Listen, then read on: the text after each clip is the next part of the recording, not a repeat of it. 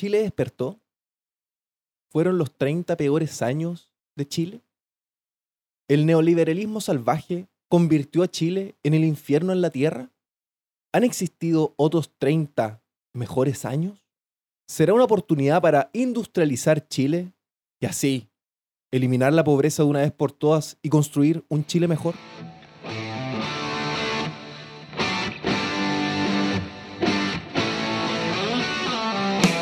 No, no, no, no, sin miedo, sean todos muy bienvenidos al podcast del Rincón del Coto.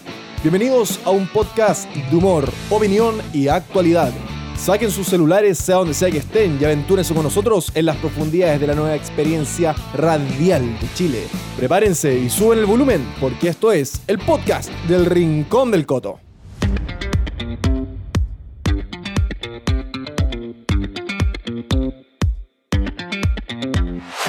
¿Cómo están? Personas maravillosas que están por ahí, que me van a ver. Imaginen, estamos haciendo esta cuestión en el YouTube para que la gente lo pueda ver, lo encuentro fantástico.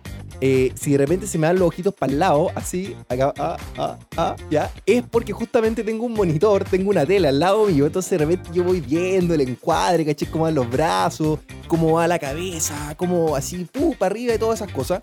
Así que de repente se me pueden llegar ahí los ojos para el lado, así como, ah, ¿cómo estáis? Ah, nada más que eso.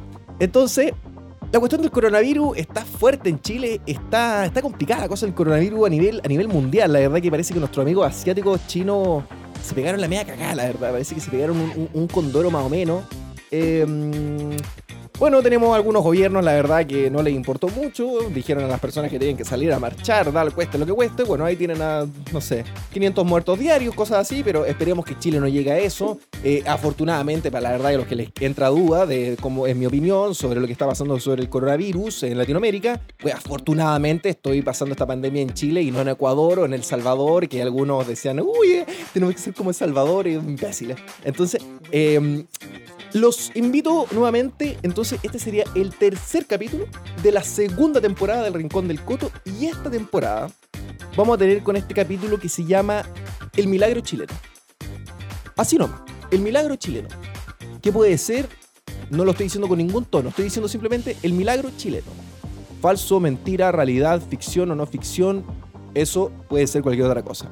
Pero Vamos a explicar más o menos eh, lo que es este concepto que se habla mm, del milagro chileno, ¿no? Muchos economistas, políticos hablan del milagro chileno, ¿no? De, cómo Chile eh, dejó de ser el segundo país más pobre de Latinoamérica y el Caribe después de Haití, por ejemplo. O sea, eh, Chile era realmente muy pobre, era un país, la verdad que bastante bananero en ese sentido, con, mucha burocracia, cosas así, corrupción. Bueno, ahora, hoy aún existe corrupción, de hecho, creo que el, factor primordial del por qué pasó el estallido social en octubre, hay unos que le dicen el estallido antisocial, el estallido delictual, usted póngale el nombre que usted quiera, que usted prefiera, lo mismo, estamos en una democracia, no estamos en dictadura, así que usted puede elegir lo que quiera, puede, a lo mismo, puede tirar todos los memes, puede insultar al presidente, puede tirar mierda contra todo el mundo con Mañalich, con todo, y la verdad que no le pasa nada, no le van a buscar a la casa. Entonces, vamos a hablar sobre el milagro chileno y sus números. Entonces, hoy explicaremos unos números que han sido expuestos en la historia de Chile. Números que dejan en claro la mejoría de Chile en múltiples aspectos. Y cómo Chile hoy es un país, sí, menos desigual que hace 40 años, y hace 30 y hace 20. Chile es menos desigual. O sea, hemos ido eliminando la desigualdad en Chile, aunque ustedes no lo crean. O sea, de hecho, eso que, dicen que la constitución perversa perpetúa la desigualdad, pues si vamos a ver los números Gini y todas esas cosas que le gustan a ver a algunos, la verdad es que no. Bueno, a ver, con el despertar de octubre nos encaminamos a ser más desiguales. Imagínese usted, vamos a ser más desiguales después de octubre. Dignidad, igualdad, pues la verdad es que no lo estamos consiguiendo. Y bueno, con lo del virus chino, por supuesto, pueden darse una idea de dónde, a dónde vamos a llegar. Es bastante preocupante dónde vamos a llegar. La idea es llegar a ser un país desarrollado, sí o no. Yo creo que sí, ¿verdad? Todos queremos un país desarrollado. Bueno, hay algunos que no, pero yo, hay algunos que tienen todavía metido la idea del buen salvaje y que tenemos que volver a nuestros orígenes y la Pachamama y los, bueno, y los, y los ríos libres, aunque se pierda el 70% de, del agua dulce en Chile, pero bueno, da igual bueno, eso también muchos de, los ríos libres andan arriba de camionetas dice el último modelo. Es algo que pasa, es extraño la verdad. Por supuesto, copiar las cosas que se hacen bien en los países desarrollados.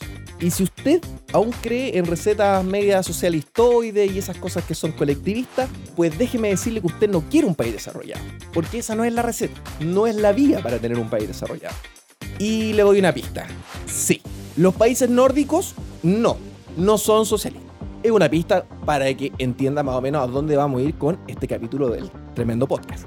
Pero, pero, a ver, estoy viendo, es que me estoy viendo acá porque estoy viendo la pantalla se ve espectacular. Está todo se ve increíble. Pero antes de continuar con este maravilloso podcast, hay algo que me gustaría decirle a todos, invitar a esas personas que tienen sus pymes y que creen en un proyecto como este, el Rincón del Coto, la verdad que eh, cero políticamente correcto, donde muchas veces hago que a muchas personas le entre la en donde sé que, le entre, y muchas veces me dejan de seguir, de hecho, así que no le, no le puedo decir que va a tener una excelente publicidad, o sea, puede tener una publicidad, pero también va por una cuestión, una, una línea media editorial y filosófica religiosa, ¿me entiendes? No, no religiosa porque la verdad que no soy rojo, entonces, no, no no creo en esas cosas. Entonces, pero sí una línea editorial bastante atrevida puede ser en los tiempos convulsos que en Chile. Así que los invito a, todos a todas las personas que tengan ahí su pyme y quieran sacar adelante. Ustedes me pueden echar una mano, yo les echo una mano a ustedes, promociono su producto y podemos tener una onda bien entretenida así para donde eh, la expresión del libre mercado surja para que los chilenos tengan una mejor calidad de vida. Así se gana la mejor calidad de vida en muchos países que no son bananeros como los que están en Sudamérica y el Caribe tomando un vinito porque entretenido con el vinito porque así uno, uno relaja más la garganta, se, entra más en confianza, ¿entiendes? A ver, vamos a iniciar este capítulo con unos datos de una persona que no se le puede tratar de neoliberal, ni capitalista opresor, ni nada de esas cosas, ni, no, ni narcocapitalista, ni nada. Es más, iniciaremos este tremendo podcast con la información de la Comisión Nacional de Productividad del año 2016, que fue entregado bajo el gobierno de Michelle Bachelet, ¿ok? Quienes explican de una forma muy fácil el milagro chino, ¿ok? Eh, esto fue un informe, el entregó el 2016, como les digo, ustedes lo pueden ver, yo después les voy a dejar la fuente, usted puede ir, preguntar, para que ustedes después no me digan, oye, Coto, el Coto está inventando datos, no, yo no estoy inventando ningún dato, la verdad. Entonces, el milagro chileno Acá hay unas estadísticas que aparecen desde el año 1985 hasta el año 2015. Por supuesto, Chile tuvo una tremenda crisis em, financiera que fue durante el año 82, 83, tremenda, con, no sé, el año 82 nos fuimos, si es que no me equivoco, lo último que vi, sí, fueron, actualizado el día de hoy, fueron 13 menos 13 puntos en el PIB para abajo y después fueron 6 y después subimos para arriba, pero es bastante, más o menos por ahí van los números. Y por supuesto también la crisis que tuvimos en el 73, bueno, en el 70-73. Entonces, aquí tengo esta, esta fila que estoy viendo y es impresionante ver cómo, cómo la, la barrera del PIB va aumentando de forma no exponencial, pero bastante rápido para arriba y entrega una mayor cantidad de PIB per cápita a todos los chilenos. El PIB per cápita, el PIB es un, es un elemento de medición que se utiliza hoy en los países, pero no quiere decir exactamente tenga relación directa directamente con la calidad de los individuos, la calidad de vida de los individuos, no directamente, aunque sirve muchísimo. Porque, por ejemplo, puede ser que el per cápita, el PIB de Argentina, sea mayor que el de nosotros, porque ellos también tienen una producción mayor, puede ser pongamos el caso hipotético. O puede ser que de repente te digan, oye, es que lo que pasa es que Bolivia tiene mejor PIB o Perú porque están creciendo al 6% y Chile está creciendo al nada, al 0, 1, al 2, con mucha suerte y vamos para el 3,5, pero bueno, Chile despertó y me entienden todo lo que eso significa. Entonces, beneficio del aumento del PIB. Vamos a explicar más o menos qué es el PIB acá. Esto lo vi a través de rankia.cl, una descripción bastante interesante que nos explica un poco lo que se trata de esta cuestión del PIB. El Producto Interno Bruto es un elemento fundamental para la economía de un país, ya que es un indicador de la actividad económica, es decir, ofrece información si existe algún repunte en la economía. Dicho repunte viene dado por una disminución en el desempleo y por ende un aumento en la renta per es decir, por cada chileno. Chile es un país que ha mantenido en la última década un crecimiento sostenido. aquí tengo mis esto lo entregó. Aquí tengo mis dudas sobre esto, la verdad que lo estuve leyendo. Eh, desde el momento que lo puse, no lo comparto porque no ha sido.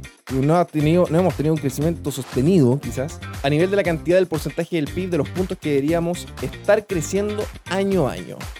Esta, este, esta cuestión de Rankia no aparece, no es del informe, y yo les voy a decir cuando volvemos al informe, pero quería explicar esta parte antes. A ver, esto se debe a los cambios radicales implementados en su política económica, así como al aumento de la exportación del cobre, fruta y nueces, y este es un sector al que el gobierno le dio un tratamiento especial en cuanto a financiamiento.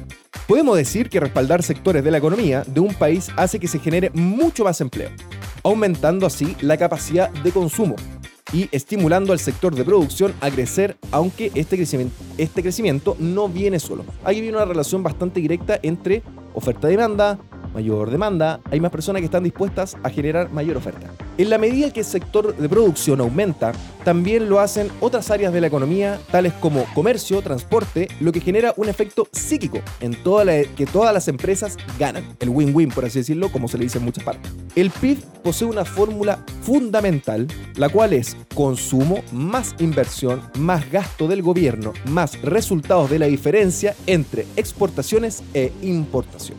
¿Ok? Eso es una fórmula llevada a matemática para calcular el PIB. Por supuesto, el consumo viene dado por todo aquello que es necesario para el mantenimiento de los ciudadanos chilenos. Muy importante. La palabra ciudadanos es algo que tenemos que empezar a meter en nuestro vocabulario. Y los invito, por favor, a así a sacar todo lo que nosotros tenemos de bananero adentro, porque la verdad que yo vamos a hablar de unas cosas. Yo también me creí muchas veces eh, muchos mitos sobre Latinoamérica de personas que eran maravillosos, héroes nacionales y esas estupideces. Y la verdad es que me di cuenta que hay que sacarse esa cosa bananera, esa cosa que tenemos todos los latinoamericanos. Así que ciudadanos, porque el ciudadano vota, es importante, tiene palabra y el pueblo la verdad que muchas veces es una masa que sigue a líderes o de repente no sigue a nadie y bueno, sabemos cómo termina. Entonces, la inversión es el aporte que realizan personas o empresas con la intención de obtener una utilidad o beneficio. Jadwe, te tengo que contar que las utilidades en la empresa sí existen. Yo te vi ahí en el Twitter, te vi dando un speech de que las empresas da lo mismo la, la utilidad y los beneficios que eso no está en la economía. Bueno, no sé, cuéntame tú a qué país le ha ido bien con tus doctrinas y con tu... Yo sé que a ti te genera sueños mojados y sé que te genera quizá todo tu sector, le, genera como, no sé, eh, le, genera una especie como de... Mm, sí, como, como satisfacción, quizá excitación por las noches puede ser esto de que todo tiene que estar bajo el Estado y, todas esas cosas. El gasto del gobierno son todos aquellos egresos que se realizan para mantener el funcionamiento del Estado.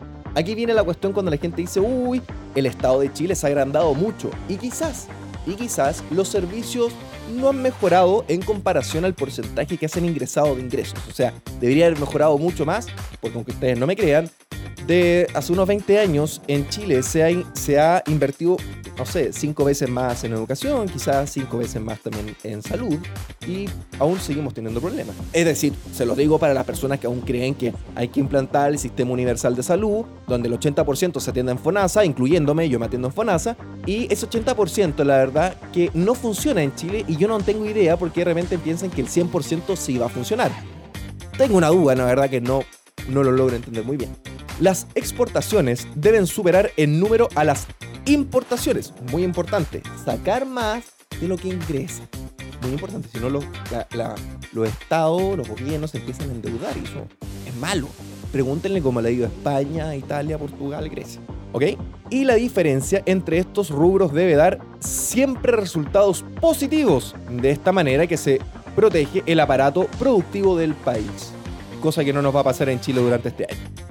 En este sentido, si el PIB crece para el año 2020 en Chile, es casi seguro un incremento en la inversión directa. Es decir, más empresas u organizaciones estarán interesadas en poner negocios en este país, lo que a muy corto plazo implica más ingresos y aumento del empleo para el montaje de esas empresas. Súper importante lo que acabamos de hablar. A ver, yo me cago de la risa. La verdad que a mí me da un montón de risa ciertas circunstancias como la siguiente, por ejemplo. Yo veo a muchos revolucionarios que juegan a la revolución y onda, yo, yo sé que en sus cabezas piensan que van a ir a la moneda a tomar como la Bastilla, así, ah, la, la revolución francesa, o piensan que están en Sierra Maestra ahí en medio de Cuba y que van a ir con Fidel Castro y con Che Guevara, pero la verdad, la verdad es que ahora, como les tocó el bolsillo a ustedes, esto me refiero a las grandes multinacionales, o sea, por ejemplo, Qué lástima a las personas de Starbucks que se le jugó, que se le ocurrió al sindicato de Starbucks jugar a la política no le fue muy bien, la verdad. Y bueno, también tenemos a LAN. Tengo muchos seguidores que eran de LAN. Muchos amigos conocidos de LAN. Y antes hablaba justamente de el pueblo, la lucha, hermano. Y, bueno, y da igual, si se rompen y se queman cosas, bueno, es parte del proceso revolucionario, ¿no? Pero ahora, como el bolsillo les tocó a ustedes y les bajaron el sueldo y algunos los despidieron, a varios en las, estas tremendas empresas capitalistas opresoras, pues ahora están calladitos y no dicen absolutamente nada. Entonces ahí queda claro que la verdad que la empatía viene hasta un poco porque claro, el Estado opresor, ok, hay que eliminar al Estado, después queremos hacer una revolución con plata fiscales y después de eso, y después de eso, viene la onda de, chuta, es que me quedé sin pega porque llegó el coronavirus. Y ahora el Estado opresor maldito, misógeno, heteropatriarcal me tiene que ayudar en todo. ¿Cómo? O sea, mes lo quería echar abajo no lo logro entender. Pero bueno, son circunstancias, son cosas que la gente pasa, pero está bien, no hay problema. Entonces esta información fue de Rankia, que la saqué ahora recién, fresquita del 2020. Y vamos a seguir con otra, mm, otro, otro, ahí, ahí se ve otro gráfico muy importante, que es de, de, esto de la comisión de Michelle Bachelet, ¿no? que dice, el milagro benefició a la gran mayoría. Importantes los datos que voy a dar a continuación. Por ejemplo, nos vamos a dirigir, todos estos números son en porcentajes, entonces nos vamos a dirigir, por ejemplo, a la televisión de color, en porcentaje en hogares. En 1982, solamente el 27% de los chilenos tenían televisores, ¿ok? En 1992, 10 años después, el 52%, el doble. Y para el año 2014, el 97% de los chilenos tenía televisión en sus casas. Voy a seguir con estos números y por supuesto que muchas personas me van a decir, oye, pero es que lo que pasa es que la, pobreza no se puede medir así. Es que la pobreza puede ser pobreza espiritual prácticamente, he escuchado algunos. Entonces, eso es lo que me pasa, eso, ese, ese pequeño detalle, esa pequeña rabia que puede llegar a tener uno cuando te dicen, sí, mira, la verdad es que la pobreza es esto y esto y esto. Pero ¿cómo tú le explicas a una persona que nunca antes había podido tener, por ejemplo, un refrigerador y que lo pudo tener? para mantener más fresco su alimento. O un microondas. O una lavadora, por ejemplo. Esas cosas sí te dicen algo. Sí te dicen algo. Que Chile sí va eh, mejorando. Y claro, la gente salta con el uy, es que somos muy consumidores. Chile tiene que pensar que Chile era un país sumamente pobre. Y Chile, cuando ve esta opción de créditos, yo creo que ahí estuvo un gran error de no enseñarle a los chilenos, no, no enseñarle a los chilenos, porque la verdad que yo tampoco soy ningún experto, de enseñarle un poquito más de economía para entender cómo tomar un crédito y para que no nos lo metieran en el ojo.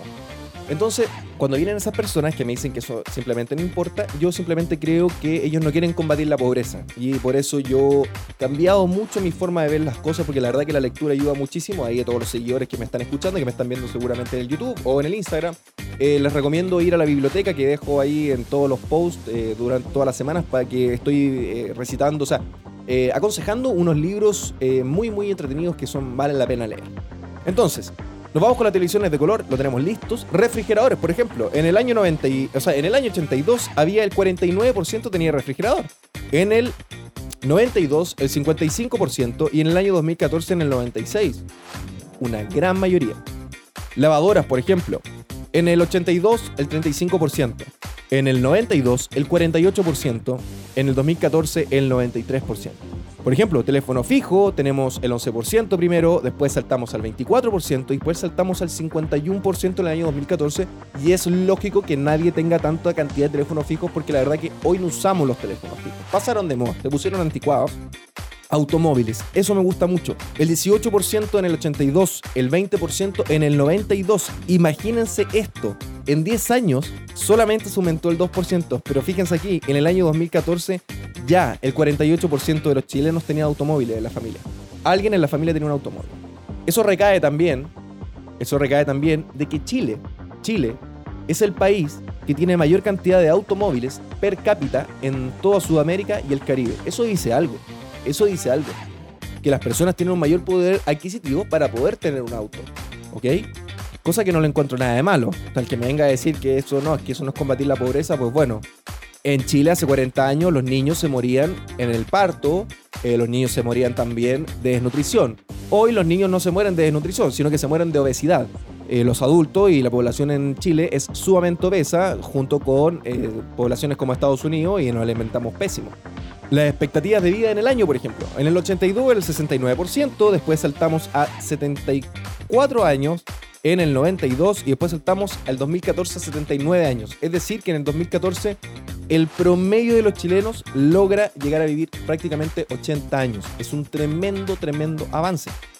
Hacinamiento, muy importante. 56% había en el año 82, 44% había en el año 1992 y el año 2014 solamente llegamos al 17% de hacinamiento. Años de educación, 82, 7,7, 92, 9,2 y 2014, 11 años de escolaridad, de, estudios tanto escolares como formales. ¿Okay? Y la cantidad de pobres, esto es muy importante, esto siempre se hace muy, mucho hincapié. En el 82 había 45% de pobres en Chile, estamos hablando de extrema pobreza también. En el 92 habían 33 y ya para el año 2014 nos encontramos con un 8% de pobres.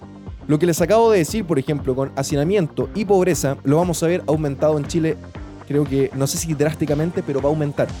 Además del virus, la gente acá no se va a morir solamente del virus, la gente se va a empezar a morir de virus, personas que, que van a tener muchos problemas económicos, seguramente van a generar suicidios masivos, ustedes me van a decir que estoy loco, pues acuérdense de mí que puede llegar a pasar eso, y también hay personas que se van a morir de hambre. Según la ONU y la OMS, estiman que van a entrar personas durante este año, 500 millones de personas van a entrar nuevamente en la pobreza. Vamos a seguir acá y por ejemplo acá tenemos un gráfico muy interesante que nos compara con otros países, con otros países bastante más desarrollados que nosotros. Por ejemplo dice, somos clase media, aquí lo pueden ver, este de aquí, este de aquí no sé si se vea, bueno, no se ven, ahí estoy viendo que, no, no, se logran ver, pero porque tengo enfocado lo de la cara. ¿Ok? Somos clase media mundial, pero la mitad de países desarrollados como Canadá. ¿Y eso en qué se mide, por ejemplo? Chile, acá aparece que tiene un per cápita de 23 mil dólares al año. ¿Ok? Estos todos son promedios. Por ejemplo, Canadá tiene 46 mil dólares de per cápita al año y Estados Unidos, por ejemplo, salta después con 55 mil dólares de per cápita al año. Esto, vuelvo a indicarlo, esto no lo inventé yo, esto no lo inventó ningún liberal, ningún anarcocapitalista, ningún neoliberal salvaje, ni un defensor del capitalismo. Esto lo entregó la comisión de Michelle Bachelet. Por ejemplo, acá aparece lo crudo, que dice alta y persistente concentración. ¿Ok? La desigualdad es dos veces más desigual que el promedio de la OCDE. Aquí vemos. Y Acá vemos los gráficos, cómo se va viendo la concentración de riquezas. Y acá hay algo muy importante, y es verdad, los ricos en Chile se hicieron muy ricos, muy ricos. De eso no hay discusión. Se estima que en esta fecha de este informe, los ricos, los que ya eran ricos, se hicieron 205% más ricos que lo que eran antes. Pero los pobres se hicieron 400% más ricos también. Es decir, mejoraron la capacidad de ingreso. En Chile hay mil cosas que mejorar y eso lo tenemos clarísimo. Y creo que vengo con algunas propuestas después al final de este podcast que sería bastante interesante escuchar. Pero si jugamos a quemar todo Chile, a refundar Chile y decir no, no son 30 años, o sea, no son 30 pesos, son 30 años, pues eso es lo que son. Son 30 años de crecimiento económico y de avance en muchas materias.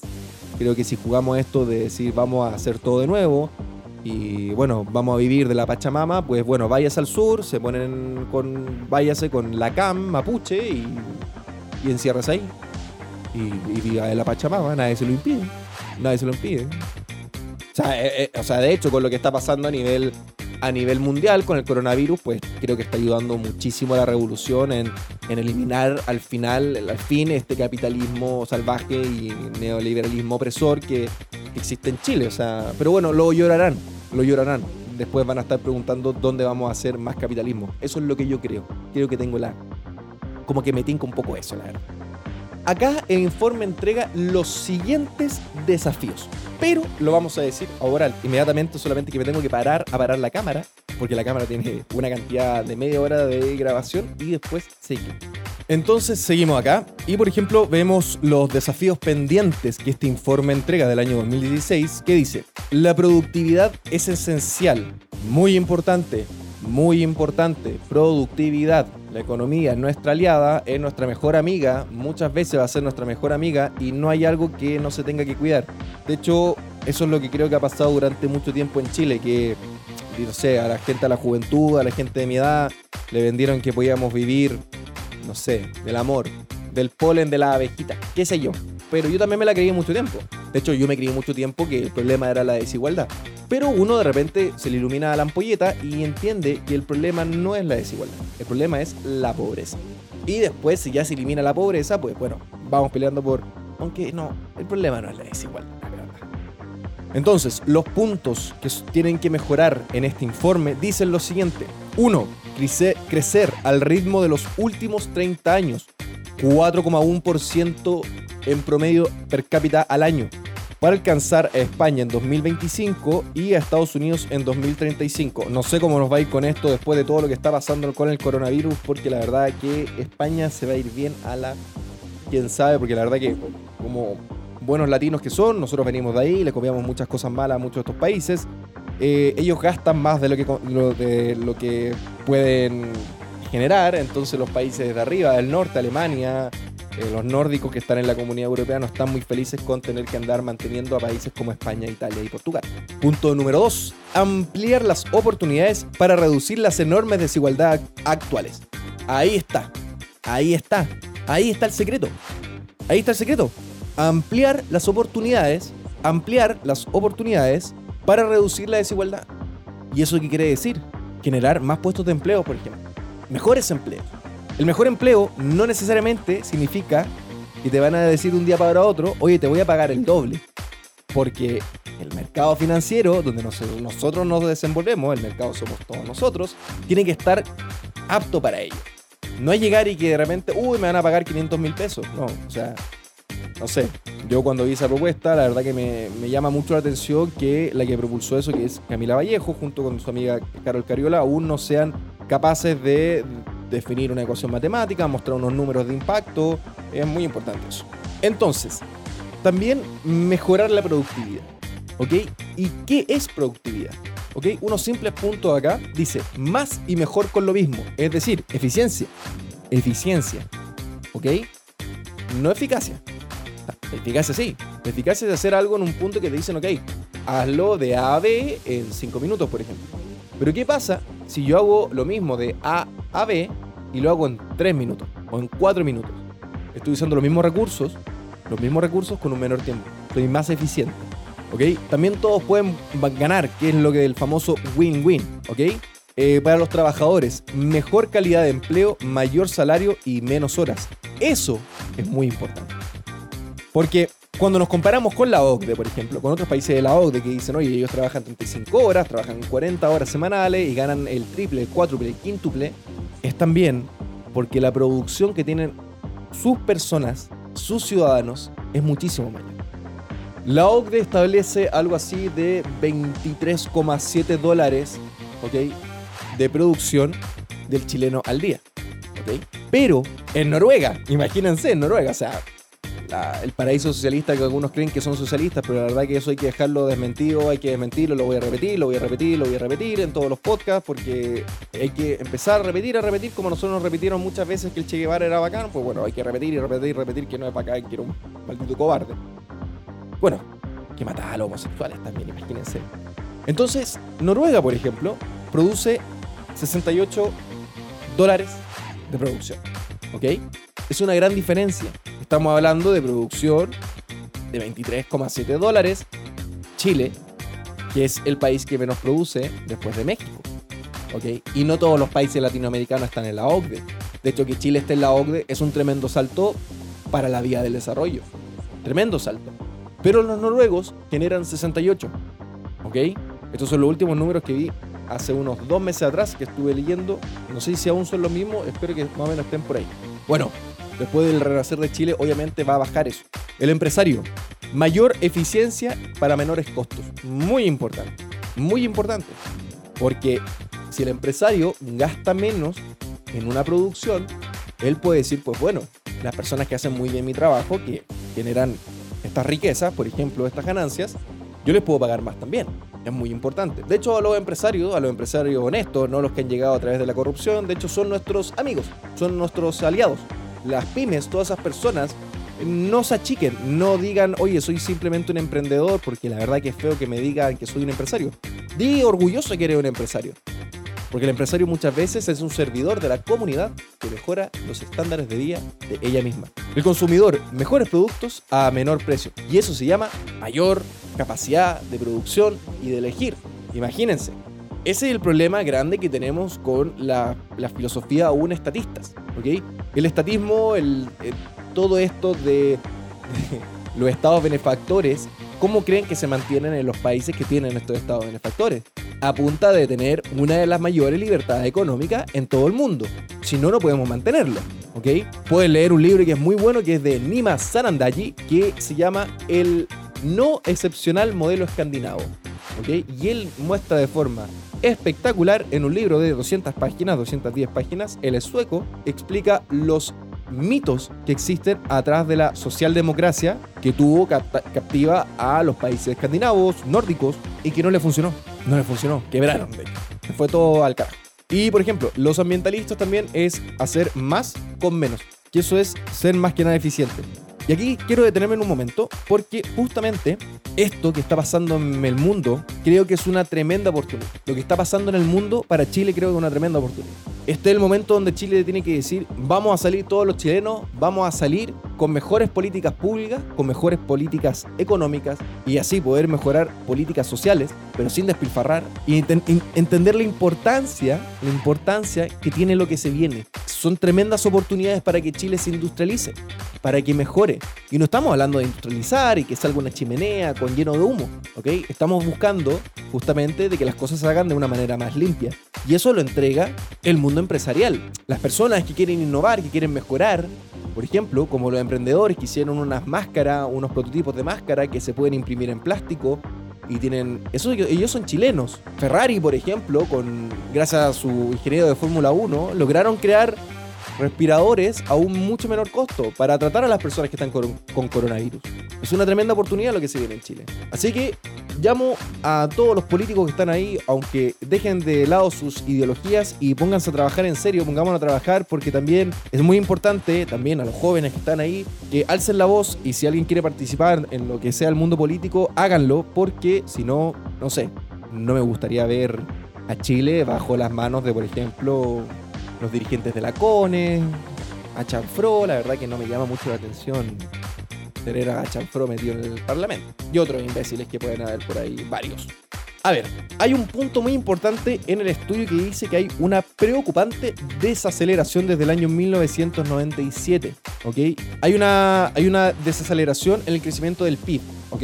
Deberíamos haber crecido más porque, recuerden, el dinero también trae más dinero, porque tienes mayor posibilidad de incrementar la inversión, que ahí viene también una cosa del capitalismo. O sea, capitalismo, si lo dividimos en tres, en tres palabras, es, más, es tan sencillo como capital, que puede ser cualquier cosa que te logre generar otra cosa. Por ejemplo, una idea patentada, tú tienes una idea, la patentas, eso es un capital tuyo. Eh, antes, más que nada, se conocía, por ejemplo, son simplemente por el dinero. Pero hoy, por ejemplo, no sé, una máquina, una máquina para hacer café puede ser tu capital. Después de, capital, ese capital tienes el incentivo a ahorrar y por último la inversión. Y ese círculo se puede repetir. Eso más que nada se puede decir a capitalismo como a tres páginas, a tres palabras. Yo también me creí mucho tiempo al capitalismo en sentido de que era ese gordo burocrático, ese gordo con, con sombrero de copa, pero no es simplemente eso. Existen, por supuesto, la corrupción, eso es innegable. Pero este proceso de generar cosas, añadirle valor a las cosas, genera mayor ganancia. ¿Ok? Y eso hace que la calidad de las vidas la calidad de las personas mejore. Y la idea es meterle tecnología. A Chile hay que meterle tecnología, tecnología. Empezar a hacer microprocesadores de computadores, empezar a ensamblar autos eléctricos. Pero para eso los chilenos tienen que entender que tenemos que tener un cambio de nuestras responsabilidades individuales. Porque las responsabilidades no son colectivas, son individuales. Porque si no, alguien va a hacer el cambio por mí y no lo voy a hacer yo. Entonces, acá vamos a ir con, los gráficos mostrando de cómo va cayendo esto. O sea, en qué gobierno cae el PIB, en cuál hay más PIB, en cuál hay menos PIB.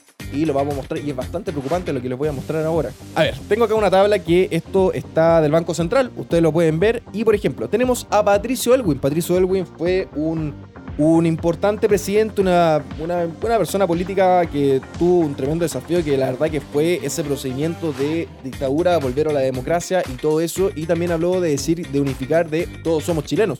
Patricio Elwin tuvo un tremendo año, estoy viendo acá, que esto fue en el año 92 con un 11,2% de crecimiento per cápita. 11,2. Eso es tremendo, es una cantidad monstruosa, es mucho, es mucho. ¿Ok? Y esto es lo que dejó el modelo, el, famoso modelo neoliberal, que la verdad que es como un insulto. Es que a la gente cuando dice neoliberalismo es como un insulto. No sé, a ustedes les molesta, a mí no. A mí no me molesta nada. Después, por ejemplo, tenemos a Eduardo Frey. A ver, Patricio Elwin, en promedio, en todos sus años de, de de gobierno crecimos al 7,2%. Después tenemos a Eduardo Frey, que bueno, quebraron algunas empresas, ferrocarriles del Estado, por ejemplo, no sé si les suena. Yo antes me iba en Temuco a ver a mi abuelita, a mi yayita, a mi nona, la iba a vivir a, a Temuco en tren y después todo murió. Después tenemos a Eduardo Frey con 5,3%. Después saltamos a Ricardo Lagos con 4,8%. O sea, estamos Estamos empeorando, estamos empeorando, estamos produciendo menos, menos, menos, menos, menos, menos. Después tenemos a Michelle Bachelet con 3,3%. Acuérdense de la fórmula, acá hay que restar unas cosas para esto, porque también acá hay índice, acá hay incidencia en la cantidad de gasto público, la cantidad de cómo han agrandado el Estado en muchas otras cosas. ¿Ok? Y eso genera mucho gasto. Y por supuesto crear empleos que no existen empleos de amigos para que tú te quedes en el poder, entonces yo me quedo con unas lucas, yo te paso unas lucas, te hago unos favores políticos y así. Así que eso no funciona, la verdad, mucho. Después tenemos a Sebastián Piñera, que con su primer gobierno del 5,3% en promedio, o sea, hay dos puntos más que Michelle Bachelet, y después seguimos con Michelle Bachelet en su segundo mandato, que esto ya es grave, gravísimo. De hecho, es, son los dígitos menores de Allende y después de la crisis del 82 en dictadura de Pinochet son los peores números. Después de eso vienen estos números, que es al 1,9%, o sea, nada. Es lo que íbamos a crecer este año. Eh, con revolución o sin revolución, no, no, sin revolución íbamos a crecer al 3,5, si que no me equivoco, lo que vi ahí por ahí, haciendo. Pero bueno, se supone que íbamos a crecer al 2%, pero después del coronavirus me entenderán, y además de la revolución, no vamos a crecer.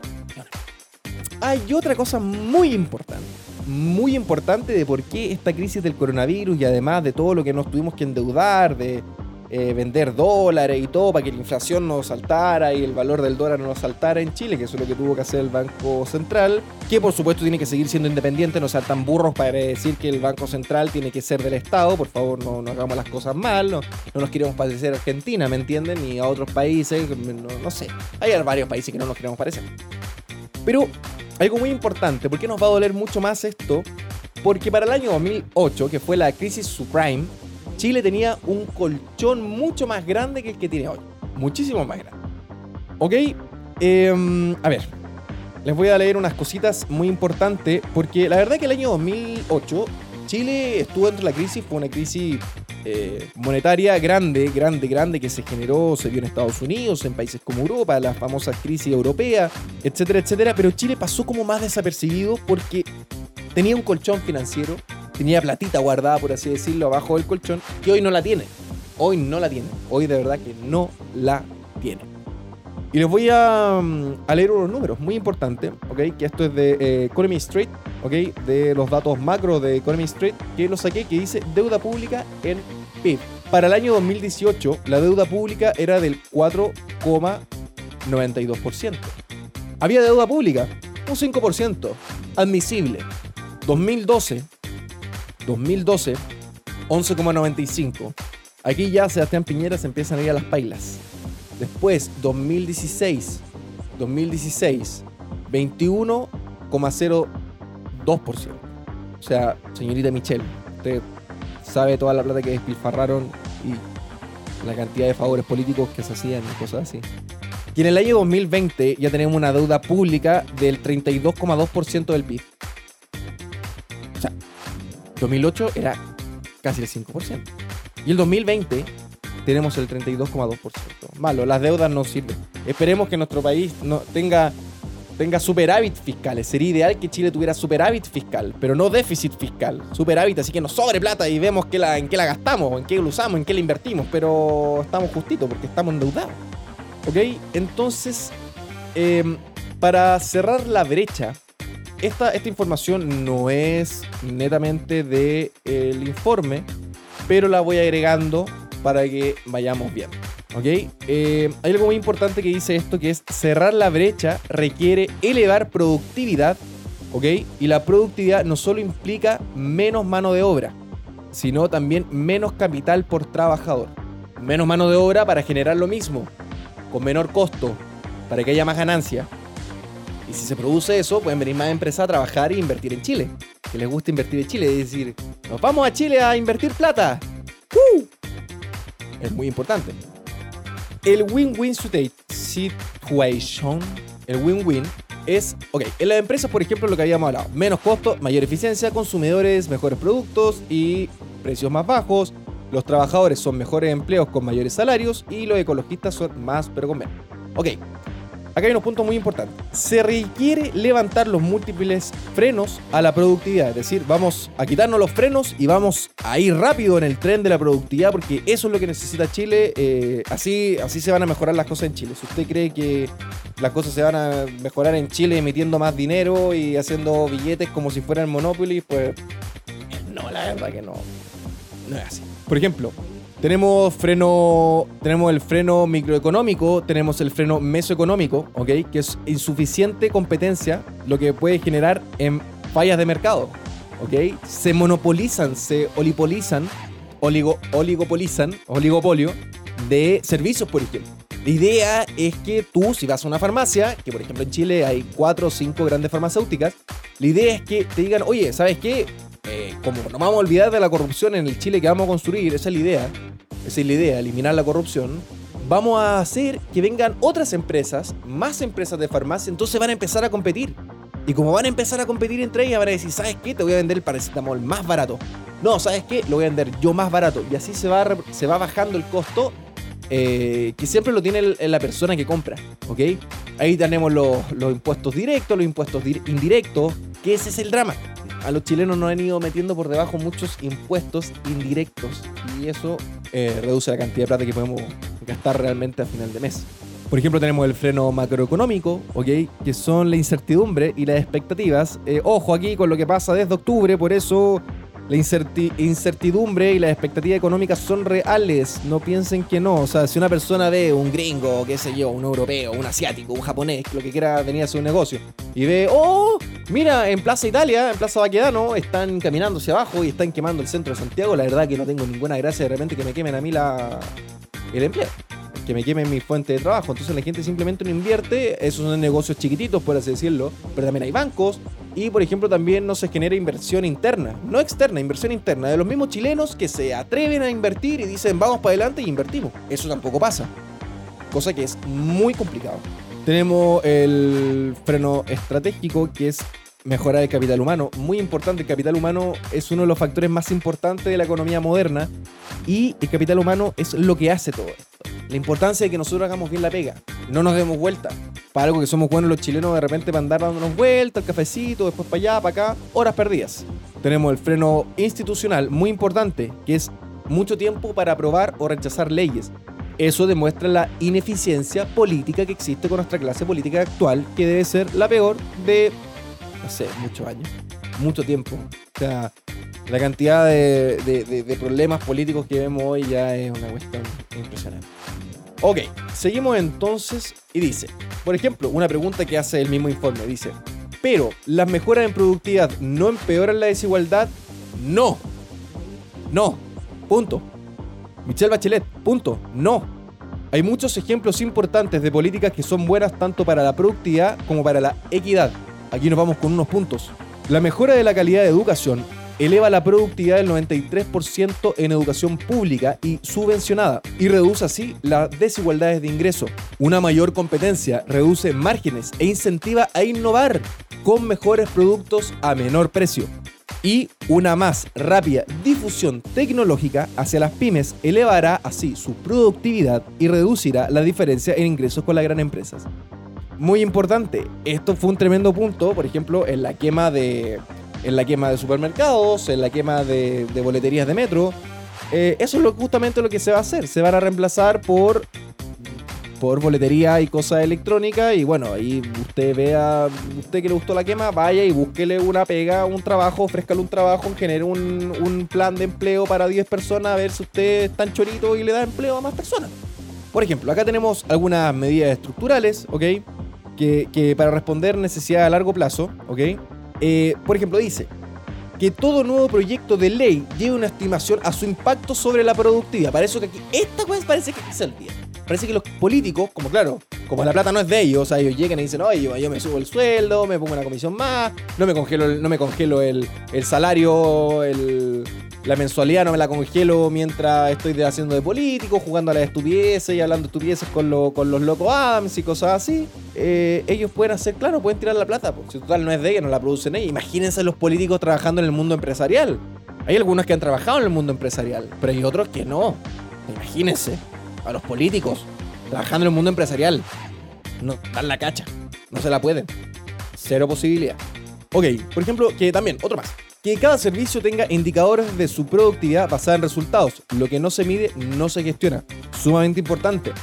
Falta de visión estratégica compartida perjudica la continuidad y por ende la potencia de políticas de largo plazo. Muy importante y efectuar una revisión regulatoria sistemática que reduzca el tiempo de incertidumbre por exceso de regulaciones. ¿Ok? Nuestro informe indica cuáles son las cuatro para empezar. ¿Ok? Acá tenemos, esto no lo puse directamente mm, acá en mi pauta porque son un poquito más largas, ustedes las pueden leer. Aquí en el informe lo pueden buscar en internet. Y eso es importante. A ver, la reforma, la reforma, la reforma tributaria que se hizo, por ejemplo, cuando las pymes tienen que pagar el 27%, las grandes empresas también el 27%, 27% de impuestos, eso genera un tremendo desempleo, enorme. O sea, Chile hoy paga más impuestos que el promedio de la OCDE. Y somos Chile, no somos un país desarrollado de la OCDE, somos un país que va hacia el desarrollo, pero no somos un país desarrollado. Y pagamos en promedio más que la OCDE, es algo, no, es una locura. Es que por eso vienen todas estas políticas bananeras, eh, esta cuestión del papi estado, ¿cachai? Ahora, viene, ahora va a venir con esta cuestión del coronavirus, va a venir un fuerte movimiento estatista, de que hay que estatizar todo, y lo que hay que hacer es lo contrario. ¿No ven que Ferrari hizo respiradores para la gente con coronavirus? ¡Qué elegancia! Un respirador Ferrari, imagínate la velocidad de eficiencia de eso. Acá tenemos medidas dentro de grandes categorías. Por ejemplo, tenemos las tres medidas a, a nivel macro que se englosan después de esto.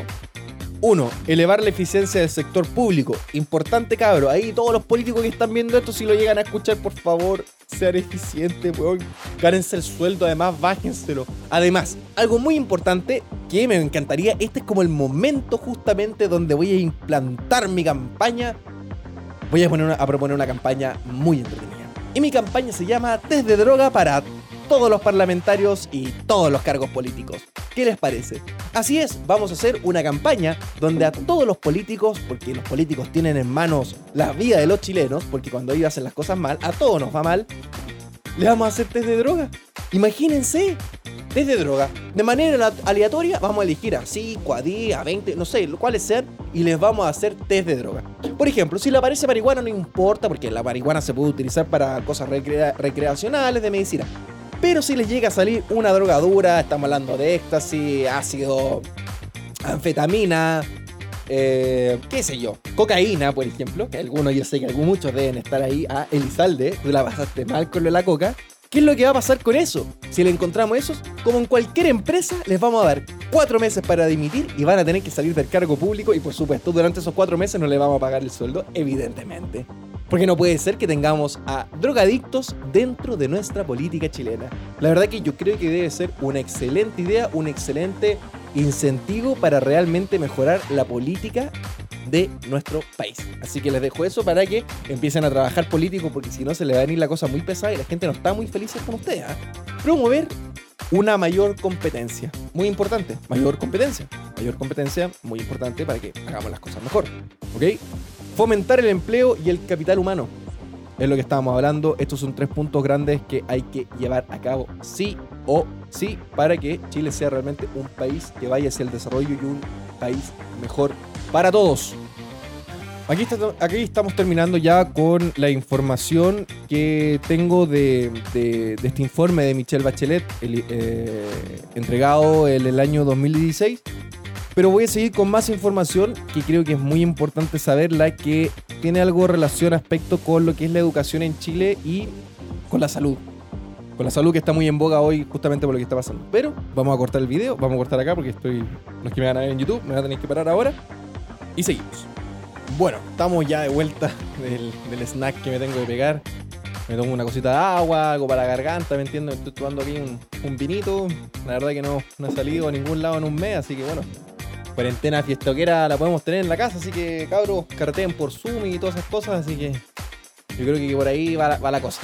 A ver, entonces, ya estábamos terminando con, con, la importancia de, de este mm, de, más o menos desglosar un poco, desglosar un poco eh, el informe emitido por, en el gobierno de Michelle Bachelet. Eh, hay algo muy importante que deberíamos hablar, que es justamente eh, la relación del, del desarrollo humano y de la desigualdad. Algo muy importante. A ver, desarrollo humano. Chile, líder en la región y entre los países de mayor desarrollo. Voy a leer acá una partecita para que nos escuchen atentamente. En la actualización estadística del año 2008 de los indicadores e índices de desarrollo humano IDH, publicada por el Programa de las Naciones Unidas para el Desarrollo, PNUD, hay buenas noticias para Chile. Nuestro país se encuentra en el primer lugar de la región latinoamericana y el Caribe, y dentro de los países con desarrollo humano muy alto, compartiendo así la categoría con Estados Unidos, Suiza y Dinamarca. Esto estamos hablando en cantidad de crecimiento. No es la misma cantidad, sino que en la cantidad de crecimiento. Chile va mejorando. Acordémonos de lo pobre que era Chile hace 30 años atrás. Este indicador tiene por fin determinar el nivel de desarrollo y progreso a largo plazo que tienen los países del mundo a través de la medición y ponderación de tres dimensiones. Disfrutar de una vida larga y saludable, acceso a educación y nivel de vida, ¿ok? La primera dimensión se estima según la esperanza de vida. La segunda, por el promedio de años de educación para adultos de 25 años o más. Y la esperanza de años de educación para los niños de edad escolar. Y la tercera, por el PIB per cápita, que es lo que estábamos hablando al inicio de este podcast.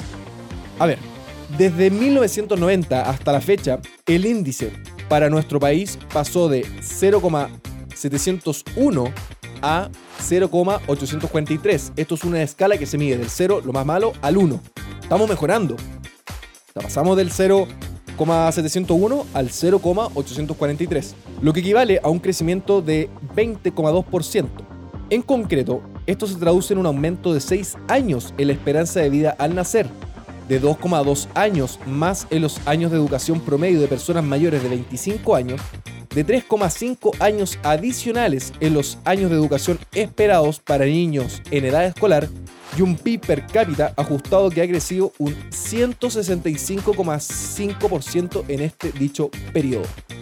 Acá hay una tabla muy interesante. Esto, esta información está eh, semana desde el Banco Mundial y la OCDE. Eh, el informe en sí, esta información lo entrega Libertad y Desarrollo que es un, centro de pensamiento. Eh, pero estos datos, la verdad que no lo inventan ellos. Estos datos son los que entregan justamente Banco Mundial y la OCDE en el año 2011.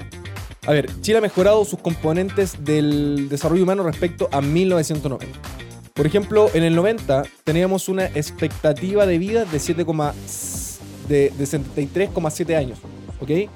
Eh, años promedio de escolaridad de un 8,1. ¿Ok? Eh, los años esperados de escolaridad eran de 12,9 y el per cápita tenemos en miles de dólares 8.248 en el año 1990. Estos ajustes también se hacen bajo lo que es la inflación, el valor de la moneda. nosotros sabemos que si lo veíamos en ganancias de años anteriores, es menor porque había menos cantidad de dólares en circulación, por ejemplo, y ganábamos menor cantidad de dólares. Y ahora se ha aumentado muchísimo. Esto fue en el año 1990, no los voy a marear mucho con esto y nos vamos a ir directamente al año 2017. Perdón, no toda la información es del año de OCDE 2011, sino que acá tenemos información hasta el año 2017. Para el año 2017 nos elevamos a 79,7 años de expectativa de vida al nacer. ¿Ok? O sea, estamos hablando prácticamente de 80 años. De año de promedio de escolaridad tenemos 10,3. Hemos mejorado. Y el PIB per cápita de los chilenos pasó de 8.248 dólares, pasó a 21.910 dólares. Eso habla bien. Es un proceso. Es una mejora. Hay países en Latinoamérica que se han ido completamente hacia atrás. No los voy a mencionar, todos creo que, ya lo saben. Y sí, no es Ecuador, no es Salvador, El Salvador, como algunos dicen que hay que tomar las políticas que toman esos países. No es Argentina. No es Argentina. No es Argentina. De ninguna manera es Argentina. Aquí, a ver. Los avances exhibidos por nuestro país en las últimas décadas nos han permitido ubicarnos como líderes dentro de la región, superando incluso a Argentina y Uruguay, los otros dos países de Latinoamérica que también se sitúan entre los de desarrollo humano muy alto.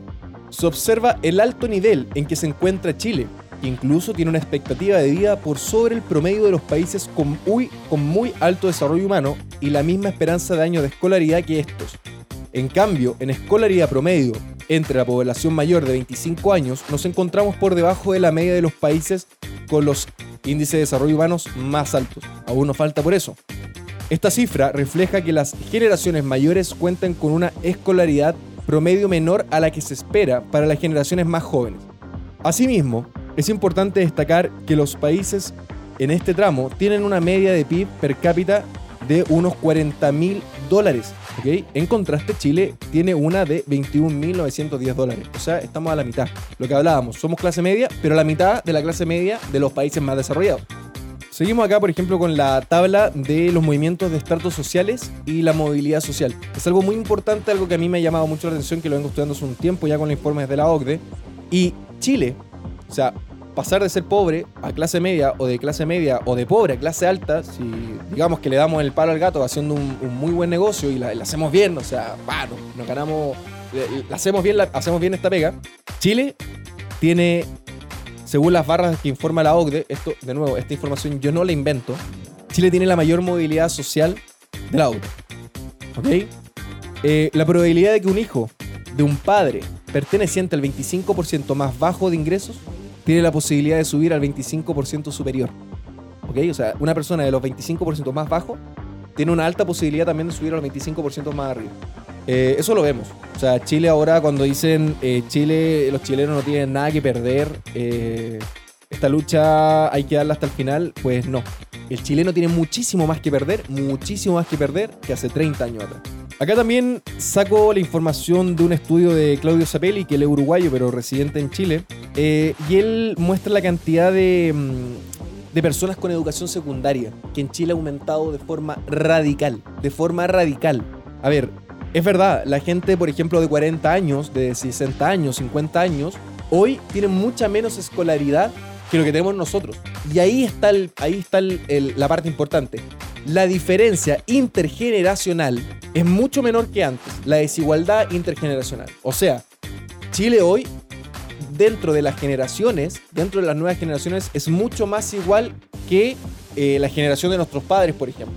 Simplemente pregúntense, por ejemplo, dentro de sus grupos de amigos, eh, pregúntale a sus padres a cuántos amigos, cuántos amigos de ellos o ellos mismos habían viajado en avión cuando tenían 25 años.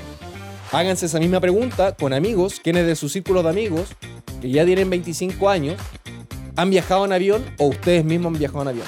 Creo que esa respuesta es muy importante analizar. Y Chile, ahora de, mm, de las personas que tienen 25 años hoy, se están acercando de estar acercando a Estados Unidos y al promedio de la OCDE. Chile está mejorando. Chile está mejorando. Chile va hacia arriba. Chile va mejorando. Pero acá hay, una, hay unas cosas importantes. Aquí saqué una información muy importante, muy interesante de un estudio que se hizo en Chile. Y les voy a decir inmediatamente de, de dónde lo saqué. Esto es de la información del Ministerio de Educación junto con la investigadora, que les voy a leer inmediatamente.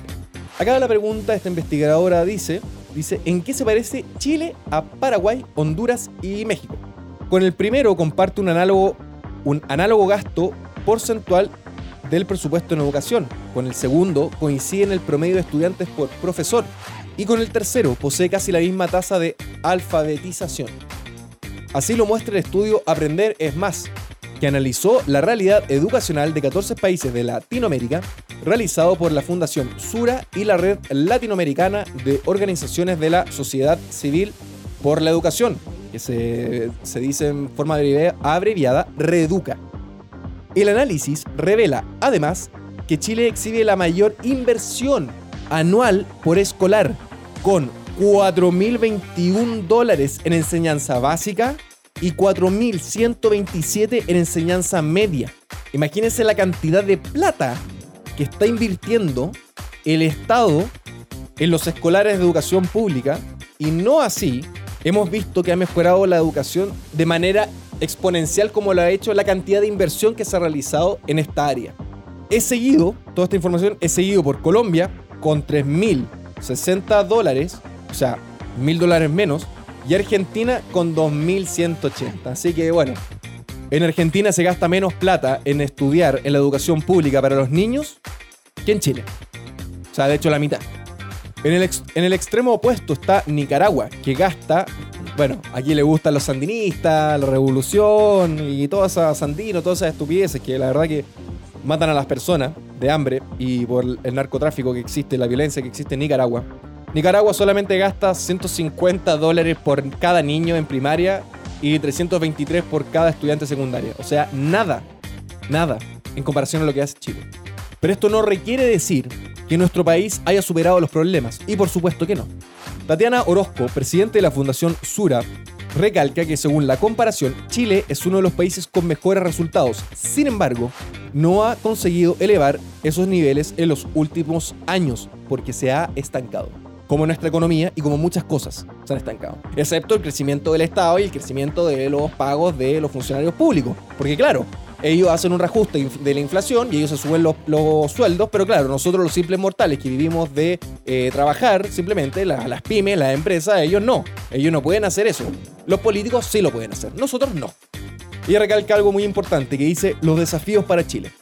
Una de las organizaciones que, que integran Reduca es la Chilena Educación 2020 que también participó en el estudio. Su directora ejecutiva, Alejandra Arratia, planteó que la investigación muestra que aún es urgente resguardar el derecho a aprender, porque hay una gran brecha por nivel socioeconómico, pero también hay un déficit en las competencias que están desarrollando las escuelas públicas. Acá viene la cuestión, allí viene la gran parte. El discurso. Más clase, más educación pública, que la educación pública es mala, etcétera, etcétera. Quizás el discurso en Chile hay que cambiarlo y decir, oye, ¿por qué mi hijo, un niño cualquiera que estudia en algún colegio público de cualquier comuna más marginal, no puede estudiar en el colegio privado, que es mucho mejor la calidad de estudio, donde van los hijos de los políticos? ¿Por qué no eso? ¿Por qué simplemente invertir, invertir, invertir en educación pública que vemos que es deficiente? Puede ser una posibilidad. Digo, puede ser una posibilidad. Sí, pero lo demás, claro, es compararse para abajo también. Tenemos mejores indicadores en promedio, pero ello esconde una tremenda diversidad de base. Hay diferencias por nivel socioeconómico y tenemos la matrícula de educación pública más baja de los países de la OCDE. ¿Ok? Es menos de un 40% frente al porcentaje que es un 80%, ¿ok? Detalla eh, Arratia en su investigación. Esto quiere decir que las personas, los chilenos, están decidiendo partirse el lomo, endeudarse y poder pagarle un colegio subvencionado o privado a sus hijos para que tengan una mejor calidad de educación porque el sistema público no lo está entregando. Creo que es muy importante que si Chile quiere construir un Chile mejor, vamos a tener que empezar a sacar a los profesores, que la verdad que son unos profesores frustrados, porque eso es lo que son, son unos frustrados, son unos revolucionarios frustrados que nunca pudieron estudiar realmente lo que quisieron y tuvieron que terminar estudiando pedagogía. Porque hay pedagogos que realmente quieren ser pedagogos. Pero yo tuve profesores que no querían ser pedagogos. Tuve profesores pésimos, pésimos. Y yo me eduqué en un colegio privado. Mi familia pudo pagar un colegio privado y aún así era malo. Imagínense cómo hacen los colegios públicos. Nunca se me va a olvidar, nunca se me va a olvidar cuando un profesor en sexto básico me dijo, oye, los libros de ustedes, los cuadernos los deberían borrar como lo hacen los cubanos para reutilizar los cuadernos. Ándate la mierda. ¿De qué me estaba hablando? O sea, ¿te quieres comprar para arriba o para abajo? Él, obviamente, porque como entenderán que las instituciones, universidades, que las universidades en Chile están captivas por centros ideológicos, por estatus ideológicos, por sectores ideológicos, que me diga lo contrario creo que es muy, no sé, no sé, simplemente creo que no quiere ver la realidad y porque están adoctrinados, Porque eso es lo que pasa, la verdad. Ese es el problema. Están totalmente adoctrinados porque, por ejemplo, a ver, me llama mucho la atención esto. Ellos dicen, muchas personas dicen, no, en Chile no hay adoctrinamiento, por ejemplo, en las, las universidades, por ejemplo, las más emblemáticas, que es la Universidad de Santiago, Universidad de Chile, Universidad de Concepción, Universidad Austral, por ejemplo, Universidad Católica. Y de repente tú, por ejemplo, pregúntale al promedio y dile, oye, tú conoces a Marx, ¿no? ¿Conoces la obra de Karl Marx? Obvio te va a decir, compañero, compañero, yo la conozco, yo conozco la, la obra de Karl Marx. Y a Hegel, pero por supuesto, pero si es el que le enseñó a Karl Marx, ¿no? El que le pagaba el sueldo, el que lo mantenía. Y Proudhon, ah, pero weón, el anarquismo, el famoso anarquismo, Proudhon veía también a Marx y era como muy debilucho. Obvio, compañero, yo sí conozco esa obra. Y tú de repente le preguntas a esa misma persona, oye, pero tú no eres adoctrinado, ¿verdad? No, por supuesto que no, amigo. Esto no tiene política de por medio. Pregúntale a esa misma persona si te puede decir quién fue, por ejemplo, la persona que instauró. Ah, bueno, si le preguntas por Keynes, evidentemente te va a decir quién es. Y de repente Tú le preguntas, por ejemplo, a nivel de, economía, que por ejemplo Marx también con su comunismo, que nunca funciona en ningún lado, eh, una estupidez. Tú le preguntas, por ejemplo, oye, ¿tú me puedes decir, por ejemplo, quién es el economista que impulsó de base, por ejemplo, que los valores de las cosas son subjetivas dependiendo de cómo los percibe el mercado? ¿Quién es ese weón? Te va a decir. ¿Quién es? Por ejemplo, tú le dices Carl Menger. O le puedes decir, y tú conoces, por ejemplo, la filosofía, por ejemplo, de John Locke. Oh, weón, no conozco a John Locke no sé, no tengo idea de quién es John Locke. Pero conoce a Rousseau, ¿verdad? Oye, que conozco a Rousseau, po. El Estado está sobre nosotros como individuos. Pero no conoce a John Locke. No conoces a, no sé, Hayek, por ejemplo. Thomas Jefferson. Ellos no los conocen. Pero los demás sí. A Ayn Rand, por ejemplo. Ellos sí. Entonces, claro que hay un sesgo ideológico en la Universidad de Chile. Por supuesto que existe. El que diga lo contrario miente. Lo estamos viendo hoy. Hay alumnos que no pueden ir a clases de forma presencial porque les pegan, porque le dicen, oye, mira, yo soy de derecha, no, soy de izquierda, esa, esa que genera mucha miseria. Eh, ah, no, no puede ir, vamos a la cresta. Tenemos casos de mujeres, por ejemplo, que fueron golpeadas por mismas mujeres en la Universidad de Chile, y se dice ser tan feminista, pero parece que las compañeras son solamente de un color político y de una ideología política. Parece que no todas las mujeres son compañeras y no todas las mujeres son buenas feministas y no todas las mujeres pueden estar bajo el feminismo. No sé, se lo dejo como una hay una observación. Tengo un seguidor también, por ejemplo, que él estudia música en el Piedragógico. Eh, y en el Piedragógico él se, se siente un, liberal, ¿no? una persona que sería dentro de estos estratos, quizás por la derecha, por supuesto, porque piensa que el individuo está sobre el Estado, ¿no? Y él dice que no puede decir eso porque en el Piedragógico le pueden sacar cresta y media o simplemente le pueden. algo le puede pasar malo. No lo puede decir. Entonces, ¿a qué punto llegamos en Chile? ¿A qué punto llegamos en Chile? ¿Eso es lo que queremos en Chile de la educación? ¿Esa es la tolerancia que hablan tanto? ¿Que somos tolerantes en Chile? Insuficiente, diría Villegas. Insuficiente. Eso no es así. No es así. No es así. Tengo acá, por ejemplo, algo muy importante, muy importante, una tablita eh, que es justamente de Ariel Fernández, que lo entregó en la tercera, que pone algunos índices de la educación de Chile. ¿Ok? Por ejemplo, el PIB invertido en educación, tenemos a México, tiene 6,2%. Después vamos bajando, bajando, bajando, bajando. Esta es la Fundación Raduca, esto es lo que entregó la información Raduca a través de la tercera. Después tenemos Brasil, por ejemplo, con un 5%, y después viene Chile con un 4,9% de gasto de inversión pública del PIB, ¿ok? Después tenemos, por ejemplo, número de estudiantes por docente. En Argentina tenemos 9,7, en Perú tenemos de 15 a 12, en Chile tenemos 17 alumnos por docente. Eh, la cobertura de enseñanza media tenemos a México con un 93,3%, Chile con un 87,1%, después tenemos Argentina con un 85,9%, Perú con un 84% y así vamos bajando con Ecuador, Nicaragua, bueno, adivin, ni siquiera aparece Venezuela. Por ejemplo, tenemos índice de desigualdad que es relacionado al coeficiente Gini. Eh, tenemos Nicaragua, pero es que, es que por eso, es que, a ver, es que el informe Gini, el informe Gini, el coeficiente Gini, no lo mide de forma correcta. En Chile ha venido disminuyendo, pero no lo mide en forma correcta porque mide también, o sea, según el Gini, Pakistán, Irak y Siria son más iguales, Haití es más igual que, que nosotros. Es que, a ver, por ejemplo, Nicaragua tiene un 3,30%, eh, o sea, 30 puntos en el Gini, que va también del 0 al 1. El 0, el 0 es lo mejor, es el ideal, y el 1 es que lo concentra solamente una persona, concentra toda la riqueza del país. Ah, pero es Nicaragua. Es Nicaragua. ¿Quién quiere, estar de, Chile si iría a vivir a Nicaragua? Después tenemos Uruguay con 0,380, tenemos Argentina con 0.424. No me iría a vivir Argentina, la verdad que prefiero vivir bastante más en Chile. Y después tenemos a Chile, por ejemplo, con 0,477 del coeficiente Gini que va del 0 al 1. Nos estamos poniendo como en la mitad, estamos como al 0,5. Entonces, las conclusiones del informe, de este informe y el anterior, eh, es la siguiente. En la última actualización de estadística del Índice de Desarrollo Humano, Chile se mantiene en el ranking 44 de 189 países, permaneciendo como líder en la región de países de Latinoamérica y el Caribe en la categoría de países con desarrollo humano muy alto. Esto sigue cumpliéndose al ajustar el índice de desarrollo humano por desigualdad, IHDI, aunque hay un retroceso de 7 lugares en el ranking general en tal caso, si lo medimos por desigualdad. Gran parte de esa desigualdad proviene de la desigualdad medida por ingresos, pero ella se da en el contexto de un Chile con alta movilidad intergeneracional, lo que hablábamos recientemente, desde el primer cuartil hacia uno inferior y generación que son cada vez menos desiguales en cuanto a acceso a educación, si esto, siendo este un factor importante en la capacidad de generar ingresos de los más pobres y que por ende es de esperar que se traduzca también en una menor desigualdad en materia de ingresos. ¿Ok?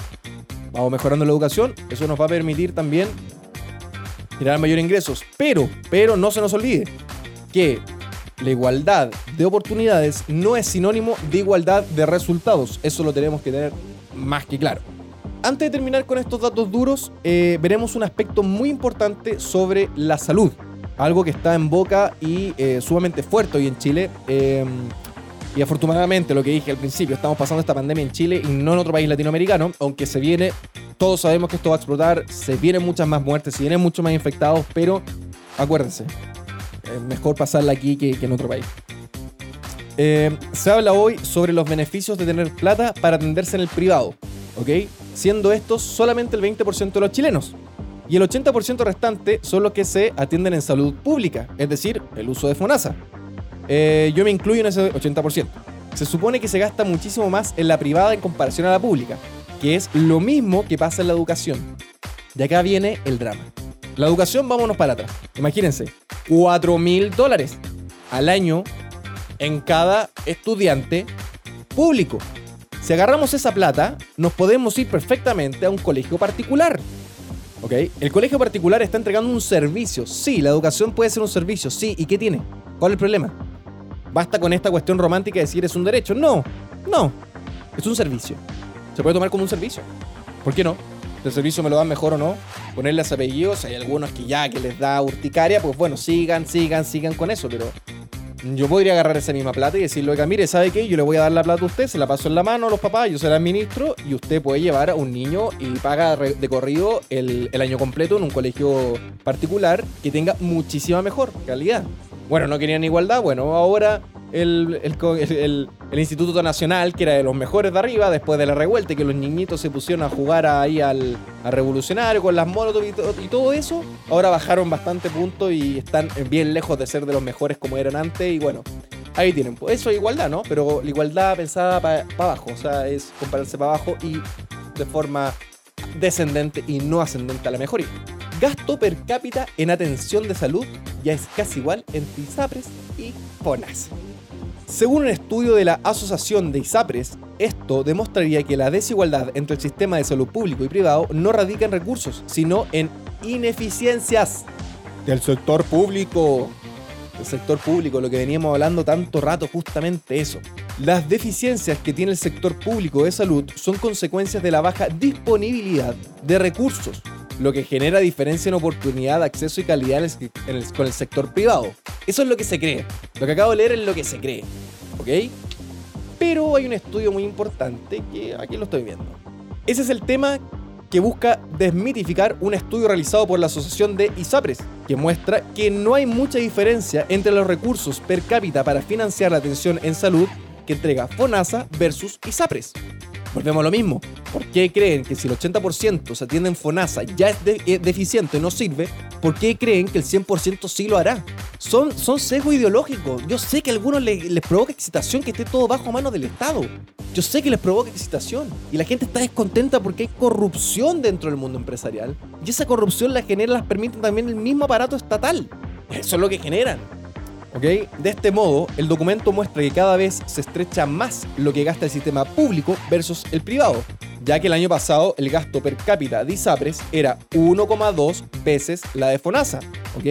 Es decir, mientras FONASA gastó 36,910 mil pesos mensual por persona, que son 443 mil pesos anuales, las ISAPRES desembolsaron 44.384 pesos por persona, 532.000 pesos anuales, lo que, arroja, una diferencia mensual de 7.000 pesos. Esa es la diferencia. O sea, a ver, cuando tú te atiendes el ISAPRE, ¿es 7 veces 7.000 pesos mejor? ¿O la educación pública es 7.000 veces peor? No, es considerablemente peor y la otra mejor. Considerablemente mejor. Tú vas, te compras un SAPRE, te vas, te compras un bono, te, te atienden en Integra Médica, en una clínica privada o en cualquier otra cosa que, se te pueda, que, pueda existir el servicio, en la BUPA, qué sé yo, cosas así. Y el servicio es mucho mejor que en el público. Yo me atiendo en el CEFAM, por ejemplo, de Casas Viejas. Y como es nuevo, es bueno. Es un buen CEFAM el de Casas Viejas. Yo me atiendo ahí. Pero es porque es nuevo. Y porque las personas que están trabajando ahí no son los típicos apernados que llevan trabajando 30 años que ya no quieren hacer nada. Que no les gusta la pega que hacen, que están todo el día ahí pateando la perra, por así decirlo. Eso es lo que pasa en todo nivel público, político, y, ese es el problema en el nivel público. Que no te pueden echar. O sea, echarte, no te pueden echar, que, que, hay que hacer un proceso terriblemente burocrático y nadie te puede echar. En cambio, si sin mal la pega en el privado, pues bueno, patar la raja y te vas. Eso no se puede hacer. Vamos cortando porque hay que poner de nuevo la cara. A ver, seguimos. Esta brecha se ha venido reduciendo en el tiempo, ya que pasó de ser la medición per cápita, per cápita de ISAPRES tres veces la de FONASA en los 90, ¿ok? Y a dos veces a inicio de los 2000. O sea, cuando se instauró el sistema de ISAPRES, cuando se usaban en los años 90, la inversión de ISAPRES era tres veces mayor que en el público. Pero ahora ya estamos casi en lo mismo. Estamos ahí, estamos prácticamente el uno del uno. ¿Y por qué sigue siendo tan mala como mucha gente dice sobre la salud pública? ¿Es mejor que en otros países latinoamericanos? Evidentemente. Sí, es mejor. Es mejor. Pero ¿por qué no es mejor o se acerca a la mejoría como puede ser el sistema privado con la misma cantidad de plata invertida? Eso significa que, por ejemplo, también en la educación y en la salud hay una columna burocrática donde ponen sus manitos y van sacando platita y no llega realmente la cantidad de plata que se tiene que gastar en el, en el individuo, en la persona que está eh, recibiendo el servicio. Entonces se pierde plata. ¿Cuántos hospitales, cuántos proyectos tenemos ahí parados? Hospital Sotero del Río 2, lo tienen ahí parado. Deberían haber empezado a construirlo ya en el gobierno pasado y ahí está botada la wea. En el norte, ¿cuántos hospitales tenemos votados también a medio construir? A ver, seguimos. Este resultado hace plausible la hipótesis de que las desigualdades en oportunidad, acceso y calidad observadas pueden deberse más bien a una ineficiente utilización de los recursos en el sector público, más que a una falta de ellos, es decir, falta de los recursos. Concluye el informe realizado con información de las DIPRES, FONASA y la Superintendencia de Salud. O sea, estos, estos datos no son inventados por nadie. No es que a alguien se le ocurrió decir, oye, mira, la verdad que, que esto me lo inventé yo. No, ustedes pueden ir y buscar esta información en internet. La pueden leer todas las veces que ustedes quieran. Es más, el estudio es tajante al decir que existe la creencia que más recursos destinados a la salud pública solucionarán los, los, problemas más graves, como las listas de espera o la falta de especialistas. Sin embargo, estimamos que la principal causa de desigualdades entre sistemas no se debe mayoritariamente a una falta de recursos, sino más bien a la mala gestión, pues las brechas para atenciones de salud entre sistemas se han acotado. La diferencia de, inversión per cápita de, las personas que están dentro del servicio público y el privado se, ha disminuido mucho. O sea, no estamos uno a uno, estamos a 1,2, con diferencia de 7 mil pesos al mes. es, una es que prácticamente nada. Y aún así la gente dice, no, es que aquí me tiene más, plata. Es como los imbéciles que quieren sacar abajo la Teletón. Perdón por decirles imbéciles, pero es que no hay otra manera de decirles. O sea, ¿quieren eliminar la Teletón? ¿Y que, que quede a mano del Estado para que funcione como la Senadis? ¿Como el Senami? Son unos, son unos mediocres. Eso, se llama mediocridad. Eso se llama ser irresponsable. Muy irresponsable. Con todo, las ISAPRES plantean que los esfuerzos en inyectar más recursos al sector público de salud han logrado reducir fuertemente las brechas de financiamiento entre sistemas. Sin embargo, con prácticamente la misma disponibilidad de recursos, se observa que las inequidades en resultados sanitarios, en acceso, oportunidad y calidad a la salud, por ende satisfacción, difieren considerablemente entre estos sistemas. ¿Qué otra cosa más hay que decir? ¿Qué cosa no queda clara? ¿Qué cosa no queda clara de lo que estamos diciendo? Es netamente ineficiencia del sistema público. Pero, pero ¿qué, es lo que falta? Quítense la gafa, la maldita gafa ideológica que tienen encima. Yo también me la compré mucho tiempo. Yo también me compré mucho tiempo a la izquierda. A la izquierda radical. Yo me la compré mucho tiempo. Dije, hoy tenemos que ser todo igual y da lo mismo en qué trabaje, qué cosa. Todos tenemos que ser iguales. Yo no se pone a estudiar. yo, yo, me puse a estudiar qué mierda era el Che Guevara, weón. Y uno se da cuenta de lo que es. Es una mentira. Son leyendas que crean. Igual que Simón Bolívar. Son ideas que crean. Son leyendas. No son de verdad. Y por supuesto la derecha deja de ser tan imbécil. Deja de ser aburrida. La derecha no tiene adeptos porque también es muy aburrida. No saben llegar a las personas, no tienen a la cultura, han perdido toda la batalla cultural. Toda, la perdieron. Bueno, lo estamos viendo lo que está pasando en Chile hoy. A ver, la pregunta. ¿Se va a igualar el gasto per cápita de FONASA versus las ISAPRES? No me cabe la menor duda al ver la evolución que está teniendo. Es evidente que el crecimiento que ha tenido el gasto público es mucho mayor que el crecimiento del gasto privado. Esto lo comenta el presidente de las asociaciones de ISAPRES, Rafael Caviedes. Sobre la cantidad de tiempo que podría tardar en que se igualen los montos, dice que va a depender de cómo vaya creciendo el gasto público. Pero en dos o tres años el gasto público per cápita va a ser superior al gasto privado per cápita. Y le damos aquí con seguir creciendo, seguir haciendo la cuestión más grande, más burocrática, más puesto inventado, más corrupción, pero sigamos ahí, vamos a ver cómo nos va. Seguimos aquí con la cuestión pensando que, no sé, que la constitución va a solucionar todos los problemas y que de repente todos estos buenos se van a poner simpáticos, van a ser unos ángeles, que van a ser unos ángeles de la guardia de los ciudadanos chilenos, pues le está muy, muy, muy equivocado. A ver, estamos terminando ya, se me está acabando ya hasta la batería, ya me está avisando ahí el monitor la batería de, de la cámara que se está acabando, pero yo creo que vamos a terminar, vamos a alcanzar. Eh, estamos terminando con nuestros datos y por supuesto me gustaría dar las típicas palabras que el Coto da al final. Cabo quiero tocar unos puntitos acá que están bien, bien interesantes. Eh, dentro de esto tengo mis temas. A ver, primero, la locura colectiva por querer acaparar los productos y nuestra forma de actuar frente a las cosas. Los chilenos, o sea, porfiados. Hoy día veía para la Semana Santa cómo la gente andaba comprando pescado en las caletas, en los supermercados. Esa cuestión de comprar papel confort, eso de al supermercado y comprar papel confort de forma avasallante, de llegar y decir, avasalladora, de decir que me quedé con todo el confort. O sea, chucha, nos podemos morir de, coronavirus, pero con el culo limpio. Entonces, voy a, morir de coronavirus, pero con la raja limpia. ¿Qué es eso? ¿Qué es eso? ¿Dónde está esa empatía? ¿Dónde esa empatía de comprar las cosas en, ahí en el kiosco de la esquina? ¿De ir a comprar al negocio de la esquina?